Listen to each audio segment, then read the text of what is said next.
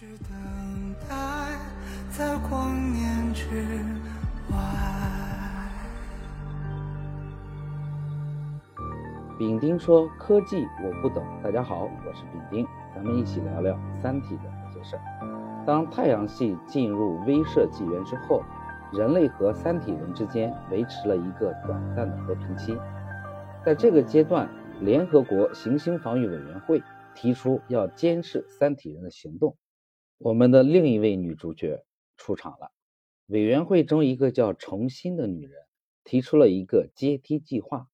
说是可以派一个人类潜入到三体人内部去，但是在执行的过程中，由于发射器载重量有限，只能携带一颗人类的大脑，于是重新推荐自己的同学云天明。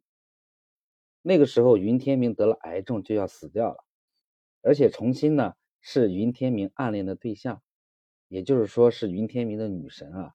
既然女神要自己的脑子，那就拿去吧。只要女神愿意啊，我脑袋送过去又何妨？临走之前，云天明还买了一颗星星送给程心，可以说这舔的是极其到位啊。另外一个方面，罗辑在解除了地球危机之后，掌管着引力波发射器，被称之为执剑人。也就是说，地球和三体两个星球的命运都掌握在他一个人的手里。这种事情放在我们人类来说，那简直不要太危险，万一哪天他心情不好，手一滑怎么办？所以说，在人们的眼中，罗辑从救世主变成了独裁者，这也是《三体》书中一句很出名的话：人类不感谢罗辑。迫于压力，联合国决定更换执剑人。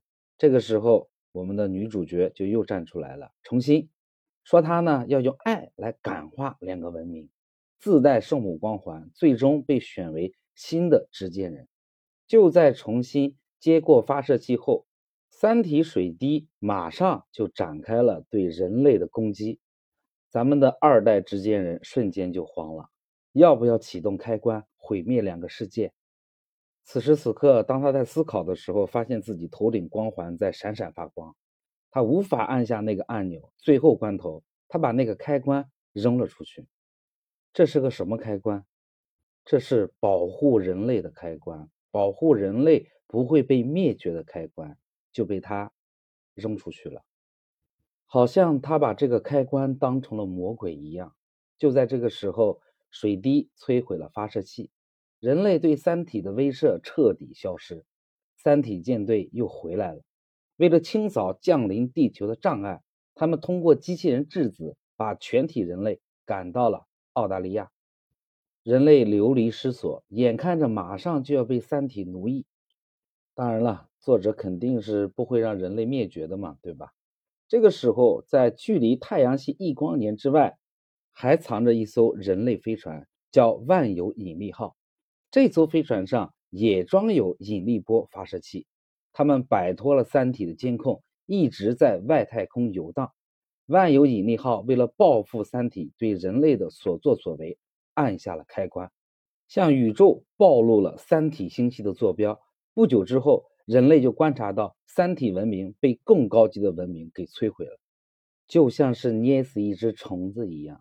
只有少数战舰逃出，因为地球曾经和三体星系交流过，所以同样的，地球的坐标也暴露了。接下来要毁灭的就是人类。在三体星逃亡的过程中，机器人质子告诉重新云天明没有死，想见他。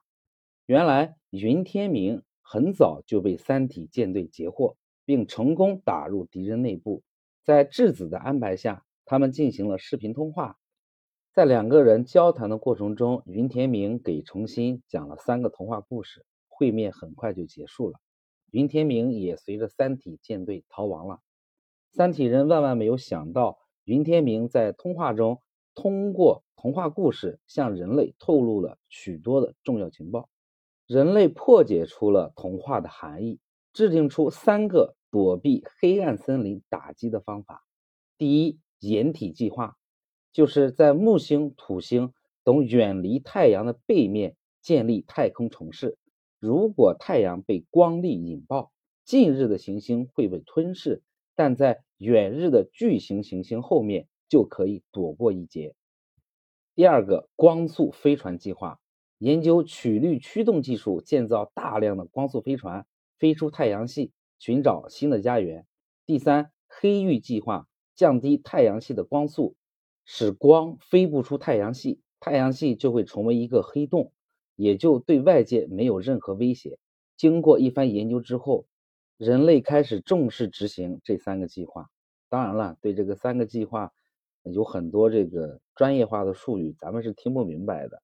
我们就要知道，人类找到了三个方法，可以不用被毁灭。于是，重新就开了一家公司，研究这个光速飞船。这个时候，他的老上司韦德就找到重新，跟他说了：“我来帮你打理公司。”重新答应了，但是要求。如果他的研究威胁到人类的生命，他将收回公司的权利。韦德不情愿地接受了这个条件。随后，程心就进入了冬眠，这一睡就是几十年。醒来之后，重新发现人类已经在木星等巨行星背后建造了很多太空城，而且大部分人类都已经移民太空城了。这时，就算太阳引爆，也不用再害怕了。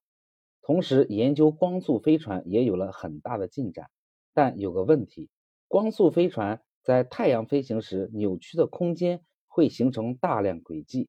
很多民众认为这会提前暴露地球的目标，而且飞船也没有办法将所有人都带走。于是，政府就禁止光速飞船的开发，宣布光速飞船违法。但是，韦德却坚持要开发飞船。于是呢，就和政府发生了战斗。重新不想看到战争，勒令韦德归还公司的控制权。最终，韦德还是履行了之前的承诺，并说了一句话：“失去人性，失去很多；失去兽性，失去一切。”韦德交出权力之后，就被捕并且被处死。很快，末日打击就来临了。但是打击的程度并不像原来人类想象的那样，就是炸了太阳系这么简单。宇宙的神级文明之一——歌者文明，在经过太阳系时，发现了暴露的人类文明，于是准备用二向箔清理。什么是二向箔呢？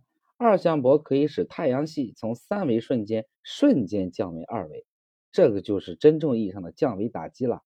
具体是什么效果啊？你可以试想一下。当有一只蚂蚁或有一只苍蝇趴在你的窗户上，俯视在你的脚下，你一巴掌拍过去，啪叽一声，苍蝇被拍扁了，啊，蚂蚁被打死了，就这样，毁灭你与你无关。歌者文明随手向太阳系扔了一张二向箔，然后太阳系里所有的星球瞬间被拍扁，包括地球。当然，在被拍扁之前。我们的主角重新被送上了一艘飞船，这是一艘光速飞船，只有这个才能逃离太阳系，逃离被二维化的命运。这是韦德秘密研发出来的。但是如果你想要更多，对不起，没有了，因为政府当初宣布光速飞船违法，同时抓捕并处死了韦德，就是那个制造光速飞船的人。哎呀，说到这里啊，这个程心啊，头上的光环闪闪发光。他第一次用爱毁灭了地球，那么这一次可以说就此用爱改变了世界。他把整个太阳系变成了二次元。重新作为执剑者，是罗辑的继任者。虽然说他代表了对人类爱的力量的信仰，但是在面对危机的时候，他没有发出坐标毁灭三体世界。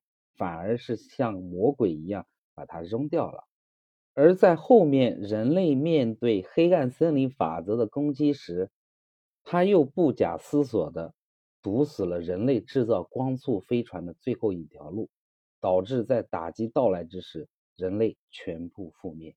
但是重新本人却逃出来了，她不仅逃出来了，和她一起逃出来的还有她的男朋友关一凡。逃出来之后。重新发现了云天明，送了一个小宇宙给她。哎呀，这个云天明啊，一会儿送星星，一会儿送宇宙，可以说是整个宇宙最浪漫的男人。虽然云天明的出场就注定会死去，他身患癌症的时候出场，而且呢，在死前被剥夺了爱、亲情等一切与生有关的渴望，但是它可以说是我们对极致爱情的完美幻想。我愿称他为至尊无上狗。当重新和她的男朋友进入了小宇宙之后，那么就自然的过上了幸福快乐的生活。N 年之后。宇宙大神级文明归零者向全宇宙开启了小喇叭广播。他这么说的：“宇宙已经被各个文明之间的战争毁得不成样子了。现在我们要重启一下，让宇宙大爆炸，重新回到十维的宇宙田园时代。但是重启需要质量守恒。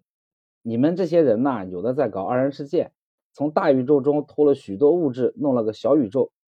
现在。”是时候要还回来了。如果宇宙大爆炸，能量不守恒，宇宙将会由坍缩转向无限膨胀，直至死亡。重新听到之后，头顶光环闪闪发光。他决定归还小宇宙，可是就在最后一刻，他决定留下五公斤物质作为记忆。所以，最后好像没有最后了。一切都会逝去，只有死神永生。一切归零，却在重